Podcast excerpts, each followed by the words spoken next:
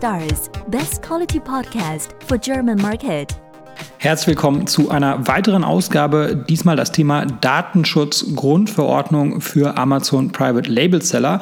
Das Ganze ist wieder ein Live-Mitschnitt unseres Münchner Private Label Meetups und die Referenten diesmal waren der Bernhard Kremer, ein IT-Sicherheitsberater, äh, sowie der ehemalige Amazon-Mitarbeiter Adrian Jaroszczynski. Sorry, wenn ich jetzt vielleicht den Nachnamen äh, nicht korrekt ausgesprochen habe. Ähm, leider gab es äh, technische Probleme. Also das WLAN ist ausgefallen, sodass der erste Teil, äh, das war der Teil vom Adrian, dass ich den leider äh, verloren habe. Ähm, aber der zweite Teil, äh, den habe ich auf jeden Fall gesichert. Und da geht es um die Last-Minute-Tipps, die Top 10 Aufgaben in Vorbereitung auf die Datenschutzgrundverordnung. Also diesen Teil, ähm, den hört ihr jetzt hier im Podcast. Und den ersten Teil, äh, den werde ich äh, auch nächste Woche noch mit dem Adrian nachholen. Also es wird dann noch einen zweiten Teil dazu geben. Ähm, außerdem noch der Hinweis, dass es ein bereits vorausgefülltes Verarbeitungsverzeichnis äh, kostenpflichtig zu kaufen gibt äh, vom Bernhard Rauscher und vom Adrian. Ähm, den Link dazu findet ihr in der Beschreibung. Und ansonsten wünsche ich viel Spaß mit dem Vortrag von Bernhard Kremer.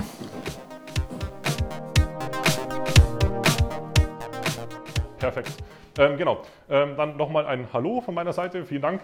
Ähm, Vielleicht kurz zu dem, was ich tue. Ähm, der Adrian hat schon gesagt, ähm, ich mache IT-Beratung. Ähm, das heißt, äh, im Rahmen dessen, was die DSGVO betrifft, mache ich in erster Linie die technischen und organisatorischen Maßnahmen. Also abgekürzt TOMS. Ähm, wenn jetzt in Folge des äh, noch äh, Vortrags noch ein paar Abkürzungen kommen, die ihr nicht kennt, bitte dazwischen schreien, ähm, weil die ganze DSGVO ist voller Abkürzungen. Genau, dann kommen wir zum, also bevor wir zum ersten Punkt kommen, ganz wichtig, entspannt euch. Die meisten machen so eine Panik um das ganze Thema, es ist nicht so dramatisch. Also man muss ein paar Sachen beachten, ja, aber es ist kein Weltuntergang. Und ja, man hatte zwei Jahre Zeit und ja, viele haben es erst in den letzten Wochen mitbekommen und so weiter. Aber ich sage mal, das Wichtigste ist, dass ihr euch damit beschäftigt. Wenn ihr überlegt, wie viele Mitarbeiter die Aufsichtsbehörden haben und allein wie viele Amazon-Händler es gibt, dann könnt ihr euch selber ungefähr ausrechnen, ob die euch prüfen werden. Solange ihr kein extremes Datenschutzproblem habt, wird das nicht passieren. Aber wenn es passiert, warum auch immer, oder es sei nur, dass euch jemand anschwärzt, und das soll es ja auch bei manchen äh, Amazon-Händlern geben, dass da manche dann äh, meinen, anschwärzen zu müssen, ähm, dann kann sowas auch passieren. Das heißt, wenn ihr dann was vorweisen könnt, wenn ihr was habt, dann seid ihr schon auf der relativ sicheren Seite. Ganz sicher nicht, muss man ehrlich auch sagen, weil, hat der Adrian auch vorhin schon gesagt, das Ganze ist teilweise sehr, sehr, sehr schwammig. Problematik an der Sache ist, das ist bei vielen Gesetzen so, Gesetz und Rechtsprechung ist halt dann auch nochmal ein Unterschied. Zu dem Thema gibt es aber momentan überhaupt keine Rechtsprechung. Das wird auch noch dauern. Das wird, betrifft auch die Abmahnungen.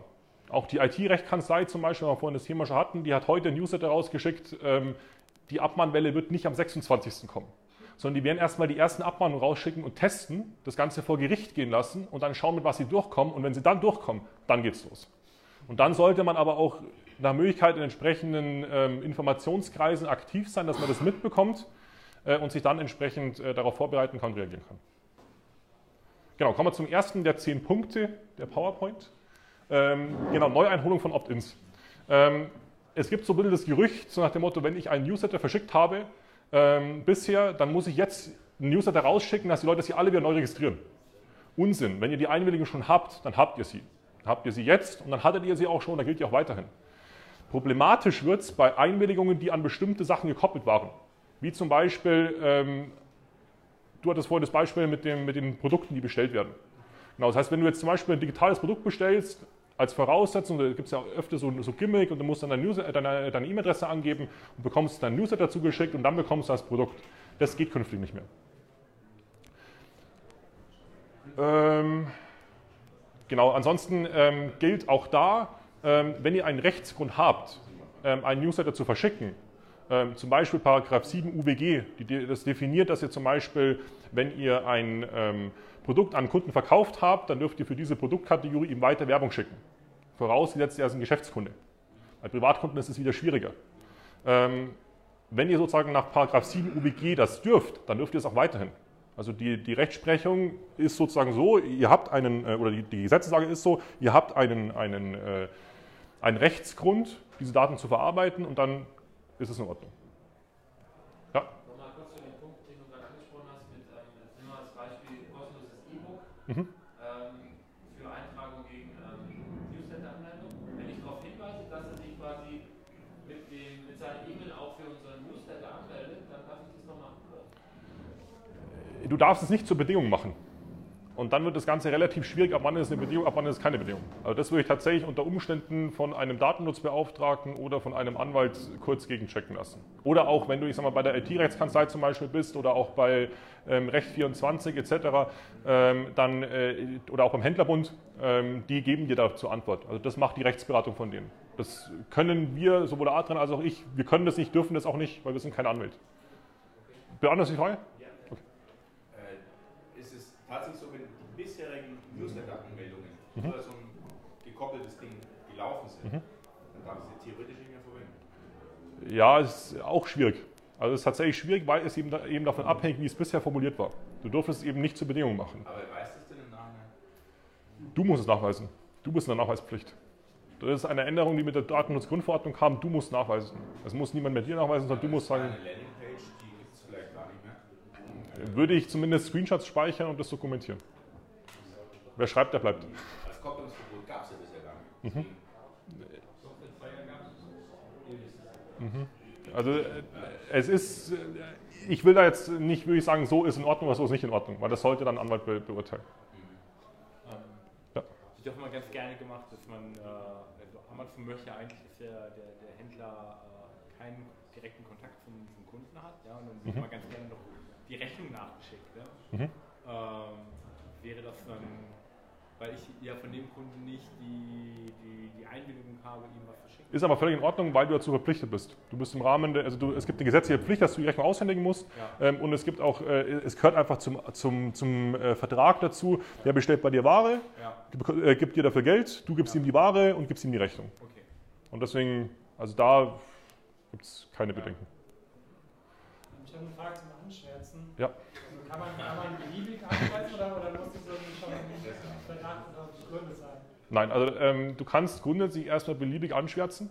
Ähm, nur vermutlich, das weiß man auch nicht, wie es dann tatsächlich gehandhabt wird, aber vermutlich wird es so sein, dass die, dass die Aufsichtsbehörde erstmal kommt und sagt, okay, was ist denn genau passiert? Also die fragen nicht eh, da gibt es bei den äh, Aufsichtsbehörden, wie zum Beispiel jetzt in, in, Bayern ist der LDA Bayern zuständig, ähm, da gibt es ein Formular, das kannst du ausfüllen, kannst sagen, in der Firma ist ein Datenleck passiert, da ist das und das passiert, Datennutzverstoß nach Paragraph sowieso, bin ich betroffen, bin ich nicht betroffen und so weiter und so fort. Und die werden da unter Umständen schon immer Rückfragen haben. Also die werden jetzt nicht sofort eine Hausdurchsuchung machen, ähm, weil du einen Newsletter geschickt bekommen hast, den du nicht bestellt hast.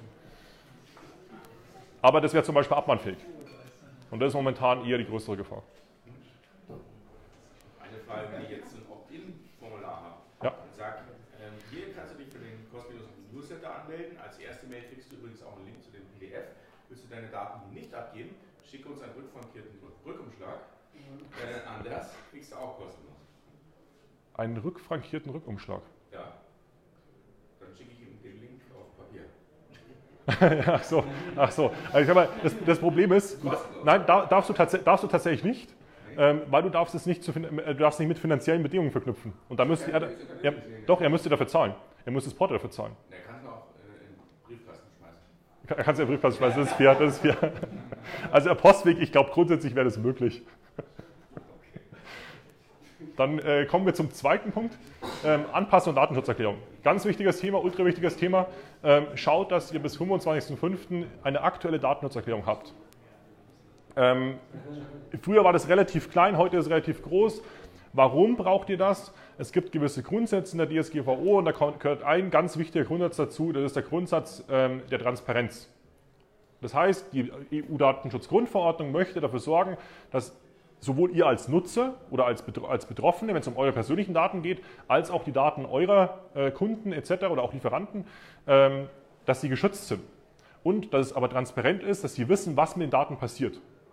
Ihr müsst demjenigen nicht die Datenschutzerklärung vorlesen, bevor ihr ihm die Visiten oder bevor ihr die Visitenkarte annehmt, um ihm zu erklären, was er mit den Daten tut. Ihr braucht sie auch am Telefon nicht vorlesen. Aber ihr müsst sie gut zugänglich machen. Das heißt, so wie beim Impressum auch, tut es auf die Website.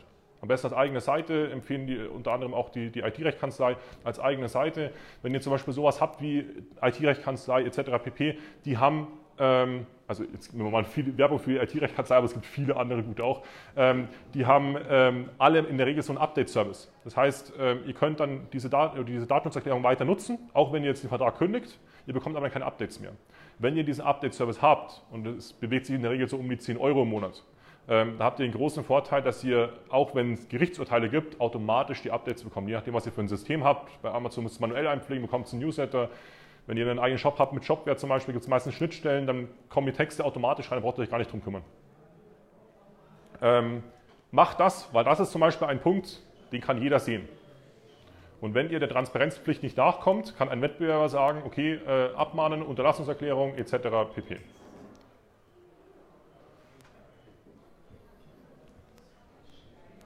AV-Vereinbarungen mit Agenturen und ähm, Toolanbietern. Genau.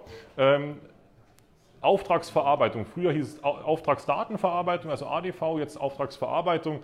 Äh, Auftragsverarbeitung ist, wenn jemand anderes für euch Daten verarbeitet. Und zwar in eurem Auftrag. Mit Amazon zum Beispiel braucht ihr keinen AV-Vertrag. Weil ihr gebt Amazon nicht die Daten der Kunden, sondern die Kunden geben Amazon die Daten, damit ihr die Ware bekommt. Was dann zwischen Amazon und dem Kunden passiert, kann euch völlig egal sein erstmal. Ihr seid aber auch keine Auftragsdatenverarbeiter für Amazon, sondern ihr seid Geschäftspartner. Das heißt, Amazon weist darauf hin, wir geben die Daten weiter an den entsprechenden Händler und der Händler verschickt für, äh, dafür die Ware.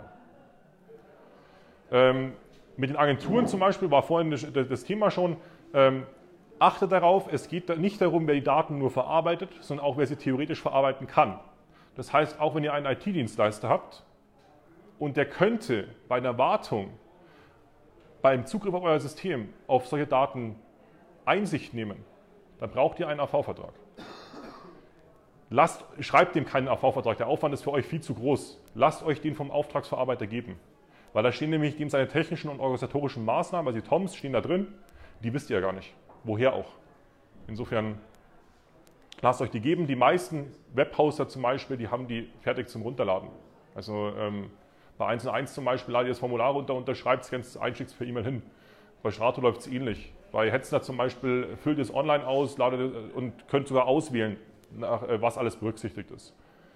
Also das ist total entspannt. Aber schaut, dass ihr mit jedem äh, einen entsprechenden Vertrag habt. Ähm, ich hätte eigentlich gesagt ja, weil sonst wäre es nach meiner Rechtsauffassung kein Vertrag, aber anscheinend ist es nicht so.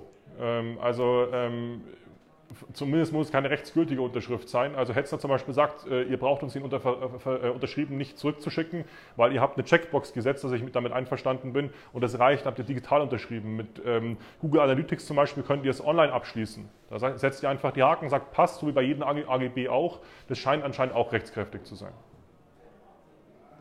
Oder bei 1.1 zum Beispiel ist er schon unterschrieben. Da könnt ihr ihn fertig unterschrieben runterladen. Das ist halt auch, wenn ihr mit Google Analytics, Analytics ähm, analog ein, ähm, einen AV-Vertrag abschließen müsst, dann gibt es bei Google Analytics zum Beispiel den zum Runterladen. Ähm, 18 Seiten, druckt ihr zweimal aus, füllt das Ganze aus, schickt es nach Irland und bekommt innerhalb von, die sagen circa zwei Wochen, ähm, ich warte momentan noch, ähm, also es kann auch mal sechs bis acht Wochen dauern, bis er zurückkommt, dann kriegt ihr den wieder unterschrieben von Google. Ja.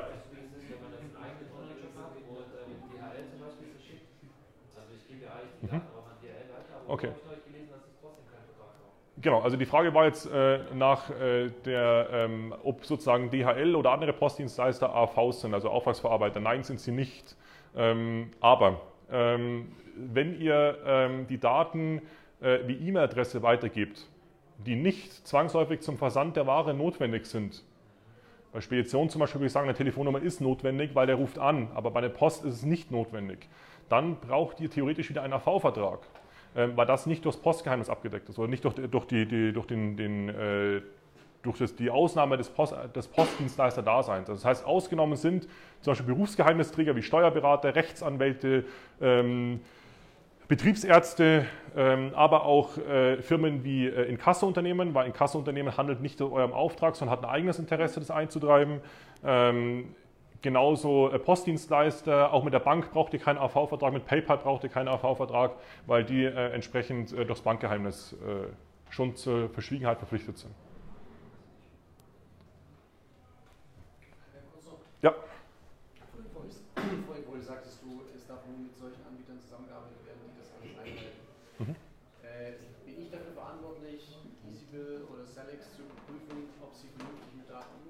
Also die Frage war, ob sozusagen man den Auftragsverarbeiter überprüfen darf und kann, äh, ob sie das richtig machen, weil die, die Datenschutzgrundverordnung sagt ganz klar, ähm, ihr dürft nur mit solchen Leuten zusammenarbeiten, die den Datenschutz einhalten. Ähm, ja, bist du. Also du bist dazu verpflichtet ähm, und in den Auftragsverarbeitungsverträgen steht in der Regel auch drin, dass du das Recht hast, die technischen und organisatorischen Maßnahmen jederzeit zu prüfen. Da steht aber auch drin, dass die Kosten dafür dir in Rechnung gestellt werden können, weil das ist in Ordnung. Ähm, in der Regel läuft es über Selbstauskünfte. Also wenn du zum Beispiel sagst, okay, ich will es, weil ich mir den Prozess so festgelegt habe, einmal im Jahr prüfen, dann sage ich, okay, bitte einmal im Jahr hätte ich eine Selbstauskunft, ob sich an deinen technischen und organisatorischen Maßnahmen was geändert hat. Damit bist du im Normalfall deiner Pflicht nachgekommen.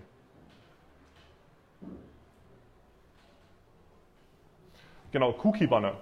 Ähm, Cookie-Banner äh, ist ja eigentlich was, was auch schon, äh, ich glaube, vor drei Jahren mal ähm, recht rumbegeistert ist. Ähm, bei den Cookie-Banner geht es darum, dass ihr den ähm, Betroffenen, also den Besucher eurer Website, darüber informiert, dass äh, Cookies eingesetzt werden. Damit kommt ihr eurer Informationspflicht nach. In der Regel steht da auch drin, ähm, dass durch die Nutzung des, äh, der Website ähm, eben Cookies eingesetzt werden und er durch die Nutzung ähm, zustimmt, dass diese eingesetzt werden. Also Cookies, für die, die es nicht kennen, Cookies sind kleine Textdateien mit einer ID sozusagen, die euch einwandfrei identifizieren und damit wieder personenbezogenes Datum sind. Ähm, der Punkt ist, dieser Cookie-Banner sollte auf jeder Seite eingebunden sein. Ähm, weil gerade die Leute, die einen eigenen Shop haben, die wissen es, ähm, die Startseite ist in der Regel nicht so die Seite, wo man will, dass die Leute reinkommen, weil du willst die Leute nach Möglichkeit so, dass sie gleich was kaufen oder zeitnah was kaufen. Du willst sie informieren. Ähm, das heißt, die Leute kommen nicht hauptsächlich über die Startseite, sondern auch über andere Seiten. Ähm, in dem Moment, wo du über andere Seiten kommen, muss der Hinweis auch erscheinen. Gibt es aber meistens für die meisten Tools äh, fertige Plugins. Ähm, da verweist ihr dann nochmal auf die Datenschutzerklärung und gut ist. Es gibt auch so ein bisschen das Gerücht, dass man für Analytics ein Opt-in braucht. Ähm, das hat die Datenschutzkonferenz, das ist sozusagen der Zusammenschluss aus allen Landesdatenschutzbeauftragten, äh, hat, hat, ist der Meinung, äh, Tracking nur nach, äh, nach vorheriger Einverständniserklärung. Ähm, das sind Anwälte anderer Meinung. Jetzt ist aber so, dass die DSK halt auch nicht sagt, okay, ja, so ist Gesetz, sondern so danach arbeiten wir. Wie es dann tatsächlich rechtlich ist, das entscheiden dann die Gerichte. Das ist immer so leider ein bisschen schwierig momentan in der aktuellen Situation. Ja. Wie, wie soll man das mit den Cookies quasi umsetzen? Also wenn jetzt, ich denke einfach an Amazon, dann äh, scrollt man durch 100 Produkte und sucht ein Produkt aus, muss auf jeder Produktseite ein Cookie-Pop-up kommen. Nee, das äh, Pop-up muss einmal kommen und dann kannst du zum Beispiel sagen, ja, okay, passt. Und dann wird in der Regel ein Cookie bei dir hinterlegt, ähm, hat dem zugestimmt oder hat dieses Banner weggeklickt, also hat es gesehen ähm, und damit braucht das Banner nicht mehr kommen.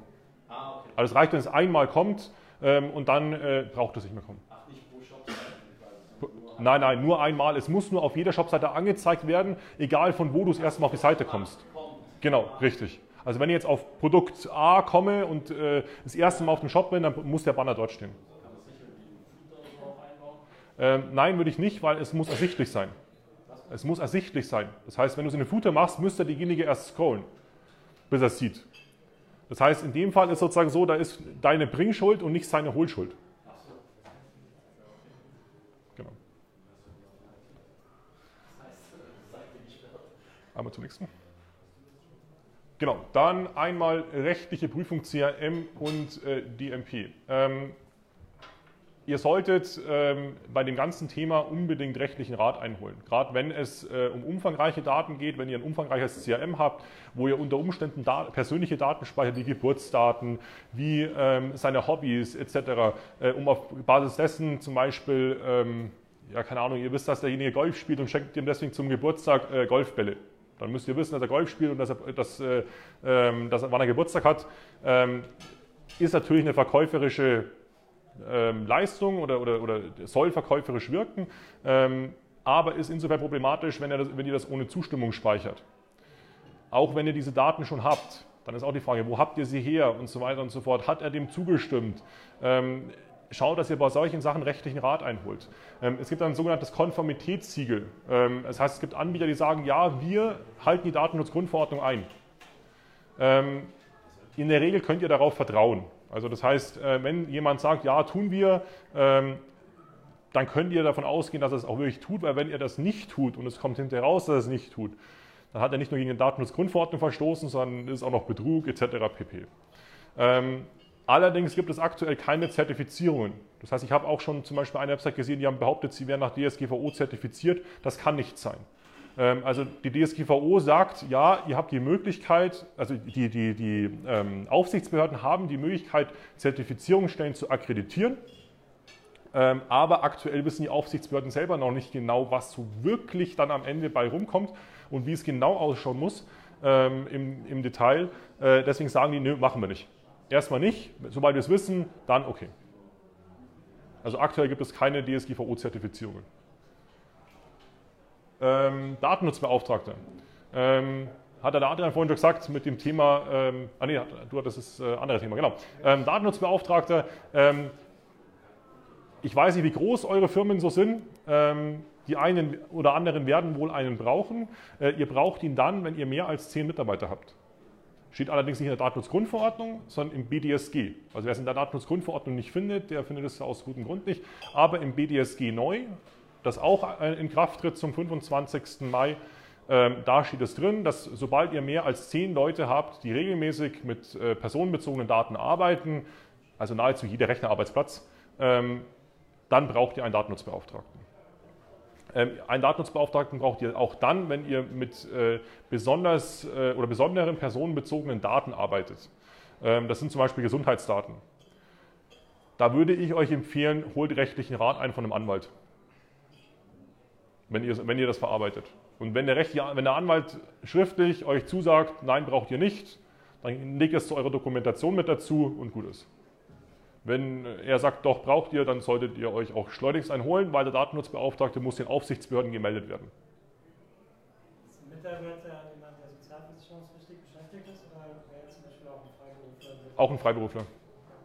Also auch ein Freiberufler, wobei der Freiberufler sogar Auftragsverarbeiter für dich ist.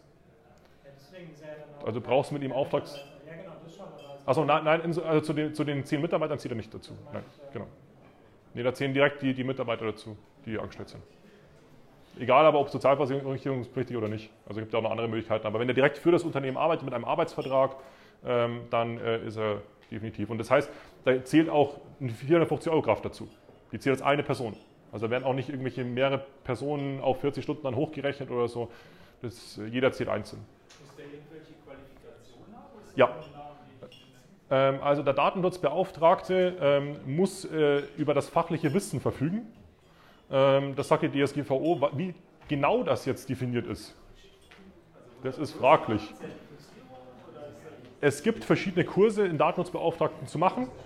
Das fängt an von drei Wochen und geht irgendwo runter, bis wir machen Sie zum Datenschutzbeauftragten von einem Tag. Da würde ich mir dann auch überlegen, geht das?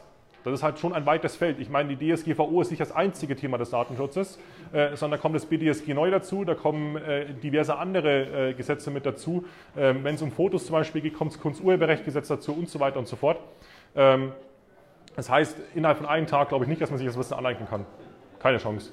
Ähm, aber ähm, er muss das über das Wissen verfügen. Das heißt, auch in einem Betrieb mit, ich sage jetzt mal, 50 bis 100 Mitarbeitern, da ist es nichts, was man das jetzt mal so eben nebenbei macht. Also ähm, da würde ich eher empfehlen, einen externen Datenschutzbeauftragten ähm, ins Boot zu holen äh, und das mal ein, zwei, drei Jahre zu machen. Äh, und wenn dann mal alles läuft, alles eingerichtet ist, die Prozesse definiert sind und so weiter, dann kann es jemand übernehmen, der das Know-how hat intern. Wer es nicht machen darf, ist äh, IT-Systemadministratoren, weil sozusagen das ein Widerspruch ist mit der Kontrollpflicht. Ähm, IT-Leiter dürfen es nicht machen und äh, Geschäftsführer. Genau. Äh, Prozess für Auskunftsansprüche. Macht euch einen Prozess. Ähm, schreibt euch auf, was ihr tut, wenn so ein Schreiben kommt. Das nimmt euch so immens viel Druck raus, wenn so ein Schreiben kommt. Und ich glaube, dass man mit solchen Schreiben durchaus Unternehmen ärgern kann. ähm, das heißt, wer jemand nicht mag, wäre so eine Idee. Ähm, nee, aber schaut, dass ihr einen Prozess habt. Weil wenn so ein Schreiben kommt, dann schaut ihr in den Prozess rein, was muss ich machen, etc. pp. Äh, Gleiches gilt für, fürs Löschkonzept. Das kommt am, am äh, einer der nächsten Punkte noch. Wenn ihr das Löschkonzept habt, macht es wie eine Art Checkliste. Wenn ihr was löschen müsst, dann könnt ihr da nachschauen, zusammen mit dem Verfahrensverzeichnis, wo muss ich es löschen, was darf ich nicht löschen. Zum Beispiel Rechnung darf ich nicht löschen, muss ich 10 Jahre aufheben. Äh, dann kann ich demjenigen sagen, hier, äh, das und das habe ich gelöscht, aus dem CRM bist du draußen, ähm, aber ähm, wir können dich zum Beispiel nicht aus äh, rückwirkenden Backups löschen, das geht nicht. Wir können dich auch nicht aus der E-Mail-Archivierung löschen und wir können dich auch nicht aus den Buchhaltungsbelegen löschen. Nimmt den ganzen Druck, wenn es soweit ist. Facebook-Plugins gilt natürlich nicht nur für Facebook, gilt auch für Twitter, gilt für, ähm, für Instagram, Pinterest und was es da alles gibt. Ähm, nahezu jedes dieser Plugins, das ihr einbindet, überträgt automatisch die User-ID der angemeldeten Person. Das ist halt eine Datenweitergabe, die ihr da macht, ähm, ohne Einwilligung und ohne Rechtsgrund. Also den Rechtsgrund zu erklären, also ich sage mal, da könnte man unter Umständen auf ein berechtigtes Interesse äh, pochen, aber das zu erklären, dass es wirklich ein berechtigtes Interesse ist, ähm, ist schon hauchdünn. Deswegen nutzt so ein Sheriff. Ja. Da laufen gerade zwei Verfahren. Genau. Ja, da laufen gerade zwei Verfahren ähm, und äh, entsprechend wird sich da momentan auch niemand aus dem Fenster lehnen und sagt, hier, äh, das ist kein Stress. Ähm, da würde ich schon aufpassen. Ähm, und mit so einem Share-If-Modul habt ihr die Möglichkeit, dass dieser Button eben nicht angezeigt wird, sondern wird einfach nur sozusagen ein Bild angezeigt. Da klickt ihr drauf und dann wird es ersetzt durch den echten Facebook-Button. Und erst dann, durch das drauf, erste Mal draufklicken, wird dieser Button sozusagen aktiv, überträgt Daten in Facebook und dann klickt ihr drauf und dann findet sozusagen die Aktion mit Facebook statt. Nein, der Pixel ist ein ganz extra Thema und der Pixel ist ein ganz schwieriges Thema. ähm, also, weil ich sage, bei Google Analytics hast du die Möglichkeit zu sagen, okay, ich anonymisiere die IP-Adresse, die ich übertrage. Bei Facebook geht das nicht. Das ist auch schwierig bei ähm, AdWords Retargeting oder bei allen Retargeting-Techniken oder, oder auch wenn du aus dem Newsletter äh, retargetest etc. Schwierig. Da gilt es tatsächlich abzuwarten und schauen, was passiert.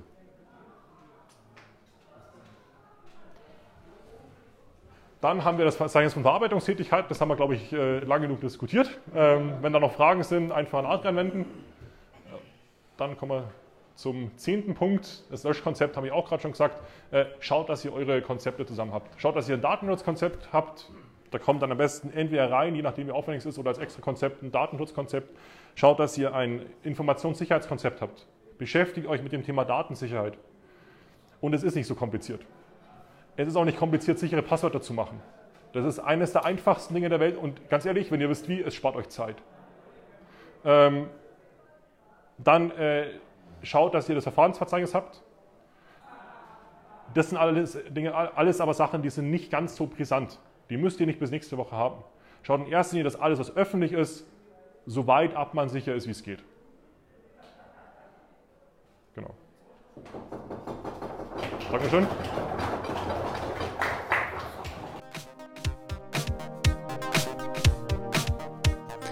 Ich hoffe, diese Episode war für dich hilfreich und konnte dich in deinem Business ein wenig weiterbringen. Was dich aus meiner Sicht in deinem Business auf jeden Fall weiterbringen kann, ist MyTalent. MyTalent ist eine georgische Recruiting-Agentur für deutschsprachige virtuelle Assistenten. Virtuelle Assistenten sind ortsunabhängige Mitarbeiter für wiederholbare Tätigkeiten wie beispielsweise Support oder Recherche oder auch das Kontaktieren von Influencern. Das sind alles Tätigkeiten, äh, die sind arbeitsintensiv und die solltest du als äh, Unternehmer nicht unbedingt selber machen und äh, dafür eignen sich generell virtuelle Assistenten. Im besten Fall äh, sprechen die virtuellen Assistenten natürlich Deutsch und im besten Fall zahlt man, weil sie eben ortsunabhängig sind, eben keine deutschen Gehälter, sondern lokale Gehälter. Und äh, dazu haben wir in Georgien vor Ort eine Recruiting-Agentur gegründet und äh, wir rekrutieren dort lokale deutschsprachige Mitarbeiter. Ähm, die lokalen Gehälter, die gehen so ab 2,50 Euro pro Stunde los, kann natürlich auch drüber liegen, je nach Qualifikation, aber ähm, auf jeden Fall profitierst du davon, dass die Lebenshaltungskosten in Georgien einfach sehr viel niedriger sind als in Deutschland und entsprechend sind natürlich auch die Gehaltserwartungen sehr viel niedriger. Wenn das für dich interessant ist und ich denke, Entlastung ist für jeden Unternehmer interessant, dann besuche uns auf mytalent.io und mach dort ein unverbindliches Gespräch aus. Und wenn du in dem Formular den Gutscheincode Podcast eingibst, dann bekommst du 50 Euro Rabatt auf unsere erste Rechnung.